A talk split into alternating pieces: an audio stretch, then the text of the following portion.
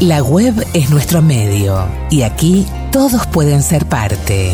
Y gracias por venir. En el podcast de El Narrador, todo lo que fue, es y será.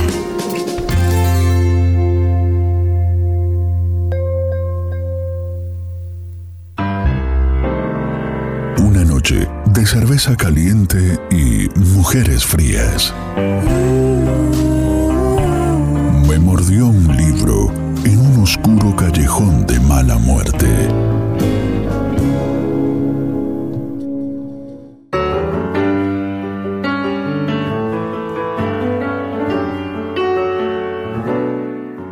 Se detuvo frente al balconcito sin saber qué hacer. Miró por un instante el viejo sillón de mimbre, la escalera de tablas carcomidas, las puertas cerradas y pegadas a la faz de la casa como dos ojos enormes. Se quedó inmóvil, la mirada perpleja en el mismo momento en que una patrulla de recuerdos lo asaltaba. Debe de estar en el Rosario, dijo, y se volvió para ver si lo habían escuchado. Pero solo un perro vagabundo cruzaba la callejuela solitaria, veteándose de luz al pasar bajo las bombillas que se encarnizaban contra la noche. Volvió a contemplar el balcón destartalado, el viejo sillón de mimbre, rechazando un recuerdo. El cuarto femenino, el olor a cold cream, el suave y voluptuoso olor a, a cold cream que él siempre llevó dentro, aun sin tener que percibirlo con los sentidos. El cuarto femenino en penumbras, las piernas blancas, la mano sobre la redonda rodilla, la madre ausente. ¿Cuánto tiempo hacía? ¿Cuándo? Todavía no, le había dicho Catalina. Cuando vuelvas, seré tuya. El hombre se llevó las manos a la frente, donde comenzaban a destellar diminutas gotas. ¿Por qué tengo que volver a esto? se dijo. Cuando llegó al pueblo embutido en su nítido uniforme, lo recibió la metralla de preguntas. ¿Cuándo llegaste? ¿Peleaste mucho? ¿Y los coreanos? ¿Cómo son los coreanos? Pero no hizo otra cosa que emprender la retirada. Alguien disparó una interrogación a sus espaldas y él se apresuró a explicar. Si me notan algo raro es la alegría que siento. Eso una hora antes. Ahora se dio a caminar sin rumbo, saltando la alambrada de su desánimo, sin atreverse a mirar a las mujeres que de rato en rato lo rozaban con sus miradas. Date la fría, mi hermano. Se había encontrado emboscado entre aquel alborozo de amigos con música de bellonera de fondo. Tenía una cerveza pegada a los labios, el cogote hacia atrás, los ojos fijos en el batallón de botellas del mostrador. Frente a él, borroso, el rostro del dependiente reía y reía. Había mucha alegría. Pero él no comprendía el porqué de aquellos dientes pelados. ¿Me invitas a la boda, panita? Se dio vuelta de repente, alzando un puño con lentitud hasta la altura de la cabeza.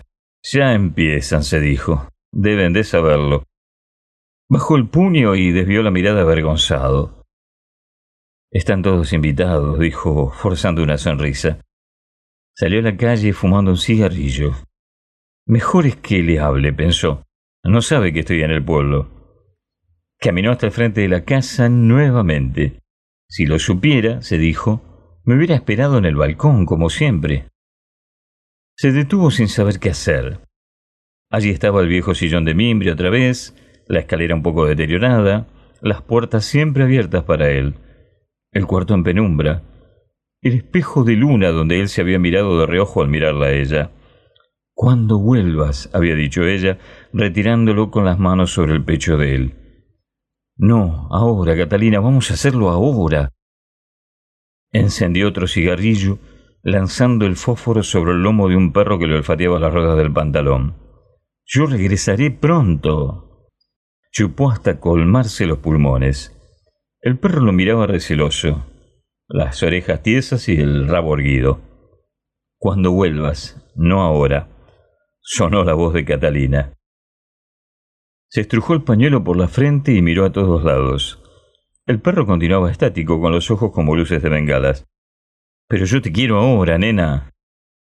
Un gato saltó de una lata de basura y se perdió tras una casa. El perro ladró sin moverse de su sitio y el hombre sobresaltado lo amenazó con un puntapié. Huyó el animal, minando parte del silencio con su aullido. Miró su reloj pulsera. Las ocho y treinta. Dos mujeres venían hablando animadamente. Cerca allá, dejaron de hablar y lo miraron de soslayo, rehuyéndole un tanto. Cuando sus figuras comenzaron a desdibujarse en la distancia, recomenzaron su charla, mirando hacia atrás de rato en rato. Lo último que percibió de ella fue algo como un leve silbido de admiración.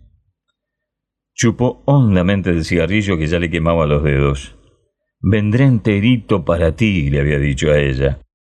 En el cuarto oloroso a cold cream y a sueño, tasándola de reojo en el espejo, de pie contra su cuerpo, mientras la madre estaba en el rosario.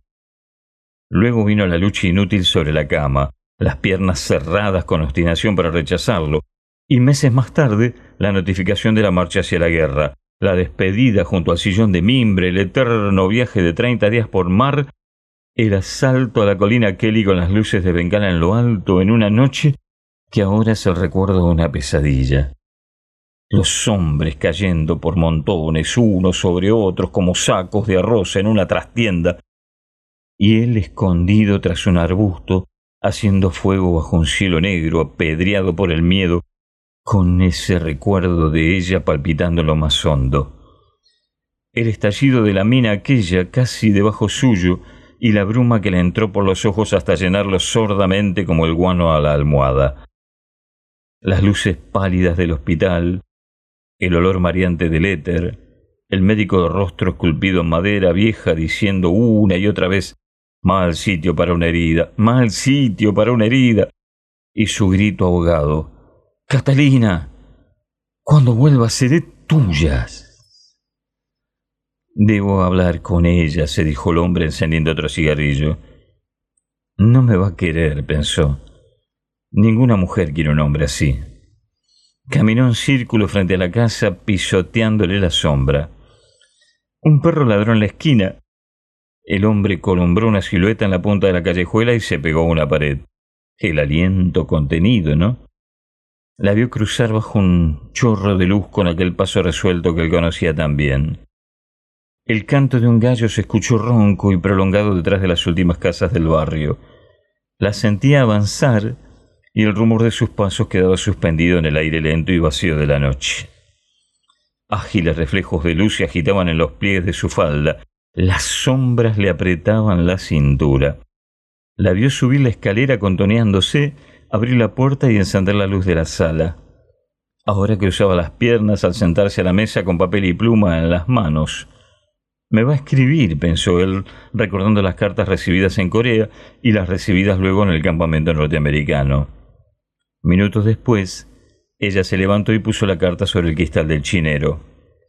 Él la vio hundirse ahora en la oscuridad de la cocina y salió de su escondite en el instante en que se encendía sobre ella una bombilla.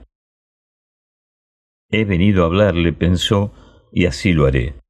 Subió temblando al balcón con pasos suaves como si temiese pisar el resorte de una mina y acarició por un instante la baranda donde ambos se habían reclinado infinitas veces. ¿Por qué tengo que volver a esto? se preguntó, dudando un momento. Luego sirió con resolución y tocó a la puerta. La voz de la mujer serpenteó desde el fondo de la casa. ¿Quién es? Cuando vuelvas. No pudo contestar. Ella volvió a preguntar al cabo de un largo minuto un poco sobresaltada. ¿Quién está ahí?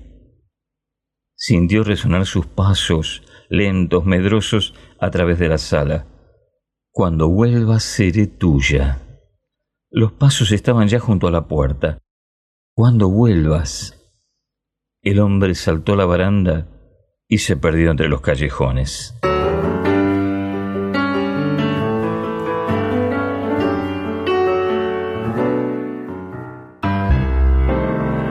Una noche de cerveza caliente y mujeres frías mordió un libro en un oscuro callejón de mala muerte.